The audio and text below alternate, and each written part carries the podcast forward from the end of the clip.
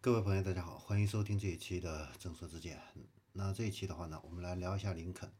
那日前的话呢，林肯呢官方也发布了2020年的在华的销售成绩单啊。数据显示的话呢，呃，2020年啊，林肯创造了入华以来最高的销量记录，累计呢新车卖了六万一千七百六十辆啊，同比增长了百分之三十二。那目前的话呢，林肯品牌旗下的话呢，有两款在售的国产车型，一个是冒险家，一个是飞行家。那这两款车的话呢，在二零二零年呢销量表现都非常不错。冒险家的话呢，年累计销量的话呢，达到三万一千七百九十五辆。那中国的话呢，也成为冒险家全球最大的单一市场。同时的话呢，冒险家也赢得了不少女性用户的一个青睐。呃，女性用户的比例的话呢，达到了百分之三十以上。那第二款国产的车型呢是飞行飞行家，飞行家的话呢是在二零二零年的七月份上市的，不到五个月的时间呢就卖了九千二百六十六辆。那对于一款起售价超过五十万元的一个中大型的 SUV 的话呢，呃，这个销量应该说是可圈可点。那如今的话呢，林肯第三款国产化的车型航海家的话呢，已经在广州车展正式亮相。那对于未来的一个上市的话呢，呃，相信也会有一个不错的一个表现。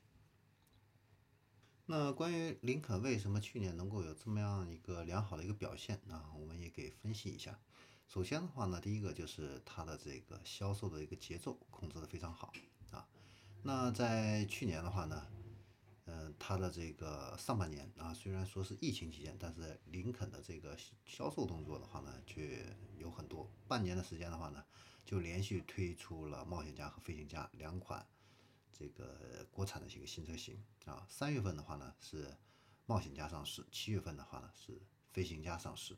到了九月份的时候，然后林肯又带来了冒险家的首款限量版的一个车型——黑骑士限量版啊。那十一月份广州车展的话呢，他又把这个林肯的航海家啊进行了一个全球的一个首秀啊，这样子的话呢，他在每个季度哈都会有这样的一些呃新闻啊曝光啊，大大提升了这样的一个品牌的这样的一个曝光度啊，而且呢也提前实现了国产化战略里边的三年三款新车这样的一个承诺。那第二个的话呢就是。不仅仅它产品换代快啊，更新换，它的服务体系反应速度也非常突出啊。呃，林肯的这个经销商的话呢，在去年四月一号的话呢，就实现了一个全面的一个呃复工啊，成为疫情期间呢率先实现百分之一百健康复工的这样的一个豪华汽车品牌。那第三个的话呢，就是。他坚持了价值营销啊，而不是一味的追求销量。那即使在最困难的时候呢，也没有去用以价换量啊，没有去搞这个批发和压库啊。那一直以来的话呢，林肯的这个终端的销售价格管控的话呢，相对比较合理啊，品牌没有刻意去追求销量和对手呢去打价格战啊。这样子的话呢，为林肯创造了一个更健康的这样的一个体系呢，去向客户输出更好的一个。产品还有服务啊，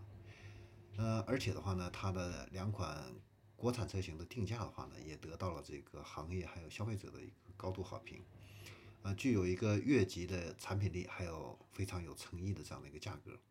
啊。那比如说冒险家的话呢，呃，它标配了五项五十项这样的一个豪华配置啊，实现了入门级豪华啊，这样子的话呢，让它在竞争激烈的细分市场的话呢。得以突围啊！而且的话呢，这也帮助林肯形成了一个更良性的一个经销商的一个发展体系。合理的一个定价的话呢，让经销商更有底气去卖好车，也有这个余力，还有这个精力的话呢，对豪华品牌至关重要的一个客户体验，形成一个全价值链上的一个良性的一个循环。所以在过去的一年里边的话呢，呃，除了产品发力的同时，林肯还落实了很多项经销商盈利的一个提升措施。从去年的三月份开始，啊，林肯经销商呢就开始实现盈利。那四到八月份的话呢，持续上扬。那经销商的这个信心的话呢，也是在不断的加强。另外一个林肯呢比较值得借鉴的地方的话呢，就是林肯之道的一个推行。那二零一九年的话呢，林肯代客之道啊，他们叫是林肯之道，呃，开启了一个二点零的这样的一个阶段。那它在品牌、展厅、产品、数字化还有生态圈这个体验的这五个战场的话呢，都在进行一个深耕和扩展。而且的话呢，在此基础上，它创设了一个非常有意思的就是“他之道”。这个“他”呢是女性的“她”啊，所以呢。它引领了这种豪华品牌日益崛起的这个女性消费的这样的一个潮流啊，这个是呃很不一样的一个地方。那关于林肯未来新车型的这样的一个规划的话呢，呃，以后的话呢，可能还会再推出两款 SUV，还有一个四款全新的一个车型，那会涵盖燃油车、纯电动车、插电混合动力三种动力系统啊。